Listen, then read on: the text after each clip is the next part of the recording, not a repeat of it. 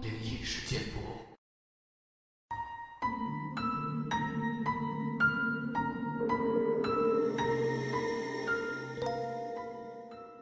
嗨，你好，我是主播莫大人。本节目内容纯属虚构，故事效果不足为信，也请各位朋友千万不要模仿。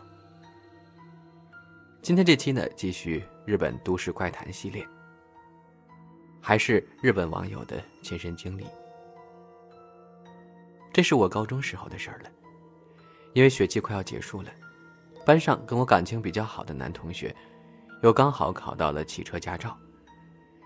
大家就决定在暑假期间一起开车出去玩，自驾游。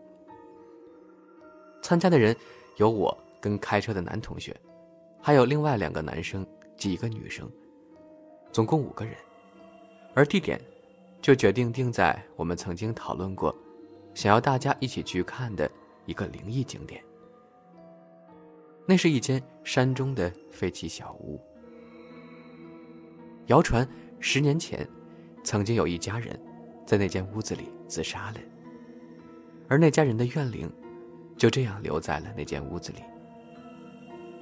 虽然不知道数据是怎么来的，但据说那边撞鬼的几率高达百分之九十九点九九。因为导航搜寻不到那个地方，我们只能根据网络上零零散散的情报寻找。车子下国道之后，开进了山路。就这样往前开了一阵子，道路开始变得越来越窄，大家也开始不安起来。说到底，驾驶根本就还是一个才刚考到驾照的超级新手。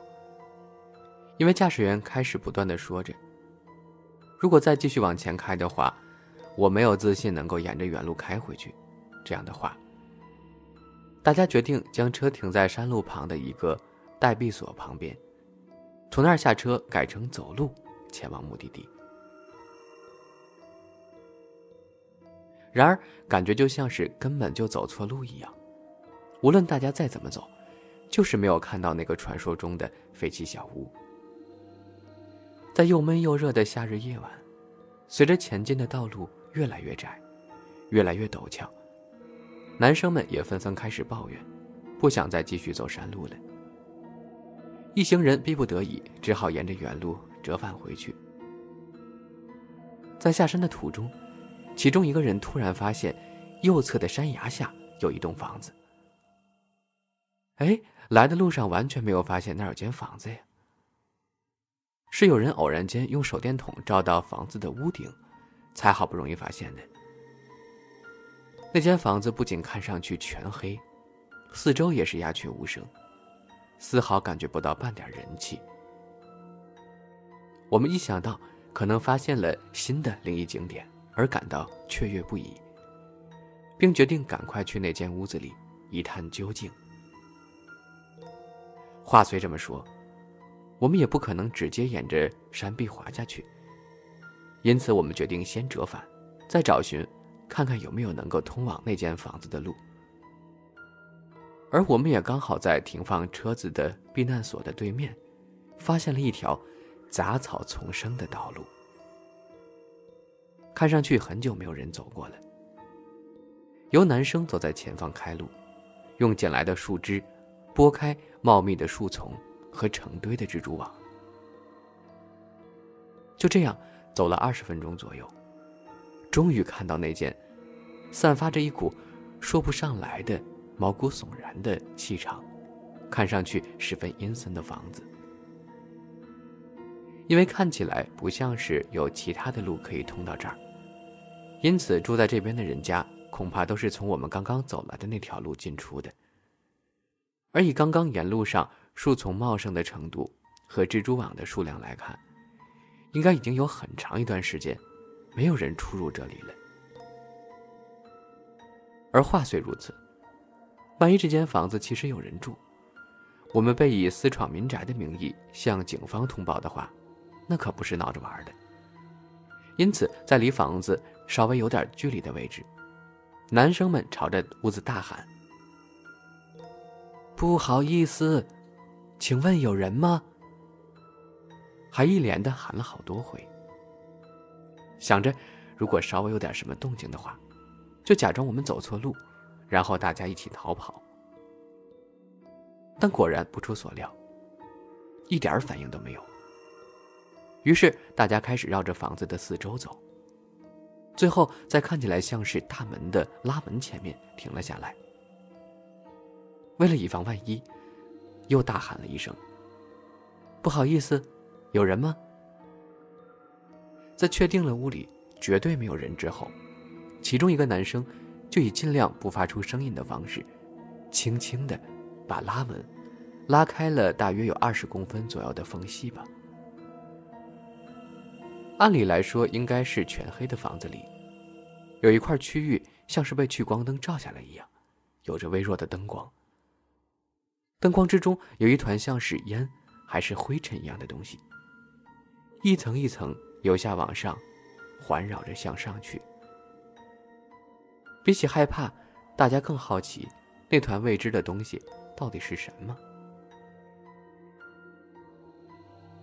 一群人纷纷挤上门前的缝隙，想看清楚屋内的东西。而那团不知名的烟，也慢慢的结成了一块，最后，竟变成了一个人的形状。天呀！我们所有人被吓得大叫起来。所有人都开始乱叫。最后到底是往哪个方向逃，谁跑在前面等等，谁都不记得了。在不知不觉，终于跑回了停车的地方。大家连滚带爬的上了车。不知道肾上腺素激发这种说法，适不适合用于新手驾驶员的情况。在来的路上始终战战兢兢的驾驶员，在逃跑的时候，直接油门踩到底，冲下一百公尺前方可以回转的地方，而且还是倒着开的。开了一段路后，终于下了国道，车驶进了便利商店的停车场。在回程的路上，大家都很有共识的保持了沉默。而进了便利商店之后，可能是因为终于放下心来，大家这才开始滔滔不绝的讲起刚才发生的事儿。我看到的是一个穿着白色和服的老婆婆，然而大家所看到的人。好像全都不一样。我看到的是一个看起来像小学生样子的小女孩。我看到的是留着胡子的大叔。我的是一个穿着很浮夸的女人。我看到的是一个穿着西装的上班族。不知道为什么，没有半个人看到的是相同的。而大家讨论下来，只有一个共同点。就是那个人非常生气的挥手示意我们赶快离开，而在那个时候，只有我感觉有那么一点点的不一样。虽然大家都异口同声的表示，对方非常生气的挥手赶人了，但我看到的，却是他在向我招手，而且怎么看都像是在叫我，赶快过来，到我这边来。确实，手背朝上并向上拨的挥手赶人，和希望对方过来的招手，在动作上是有一点相似的。但是这两者之间的差异，一般来说是一定能够区分出来的吧，很容易区分出来。但我担心，如果我在这时候说出来的话，可能又会造成大家的恐慌，因此决定将这件事儿默默放在心里就好了。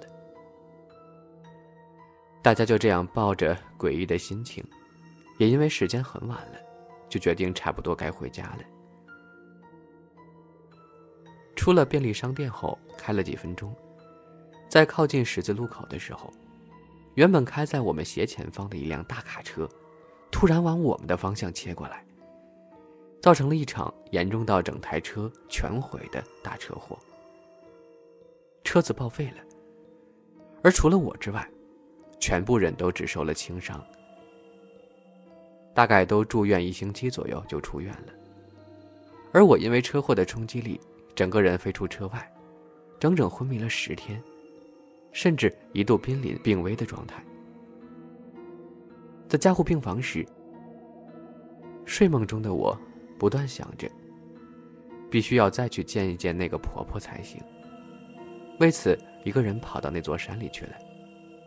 这时，当初一起同行的其他人，站在山下，死命的向我挥手，叫我赶快回去。我逼不得已，只好下山。而随着这个梦的结束，我的意识也跟着恢复了。在那之后呢，我听说，警察在向大卡车司机做笔录时，司机说，在那个十字路口的中间，突然出现了一个向我招手，仿佛想叫我过去一般，一个穿着白色和服的老婆婆。我吓了一跳，才慌慌张张的紧急切了方向盘。大家请千万要记得，即使暑假到了，也绝对不要随便到灵异景点去探险哦。有可能会发生非常可怕的事儿。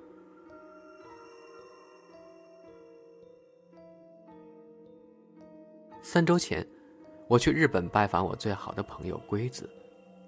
我最近跟之前的交往对象查德发生了些问题，在我提出分手后，他开始跟踪我。我需要一点时间逃离这一切，来让自己喘口气。更重要的是，我很兴奋的拜访我从没去过的日本。事实上，我也没去过多少地方，也很开心能再次跟龟子碰面。我们上一次见面还是在大学毕业几个礼拜后，那时候差不多是五年前的事儿了。他回国住在东京几年后，他的祖母过世了。于是他继承了他祖母在一处乡下的房子，离大崎站大概二十公里远的距离。那是一个家族世世代代居住继承的大房子。看到他寄来给我的照片，我很期待能住在那个整洁漂亮的地方。他来机场接我，我们互相拥抱，兴奋的叽叽喳喳几分钟后，我们就往他的车子走去。他看起来还是老样子，聪明幽默，而且富有活力。但我太了解他了。当我们驶过美丽的乡村风景时，我可以察觉到，他好像在担心着什么。当他随意指着一些新奇的东西，或是历史古迹时，我甚至怀疑他是在胡乱编造故事，或是名字来唬我。我为这个想法暗暗发笑。当他停下来时，我就问了他，一切是否都还好。他带着紧张的微笑瞟了我一眼。你总是能发现，嗯，一切都很好。但我在挣扎，什么时候要告诉你？是有关我家的一个特色。他会以微笑，但我感受到他话中有话，一闪而过。什么特色？嗯，你知道我那栋房子对吧？我曾曾祖母在一世纪前盖的。在我祖母过世前，我从来没去过那儿。我感受到他不断试着鼓起勇气，但在我应声之前，他终于说出来了：“嗯，那栋房子有点闹鬼。”但其实也不太能这么说。他的语调上扬。好像在跟我确认一样。我扬起眉毛，以为他要说什么电路不太稳之类的。反正我觉得绝对不是闹鬼。然后，不太能这么说，那是什么矛盾的？我指的不是鬼魂，而是妖怪。我知道你没有概念，那是一个日本名词。泛指传统日本民俗故事中出现的各种生物或是鬼魂，他们很明显是真的，至少一部分了，因为我就碰到过一个。究竟是怎样的一个鬼魂呢？咱们下期节目中继续揭晓后面的故事。因为篇幅过长，所以就留一个小小的悬念吧。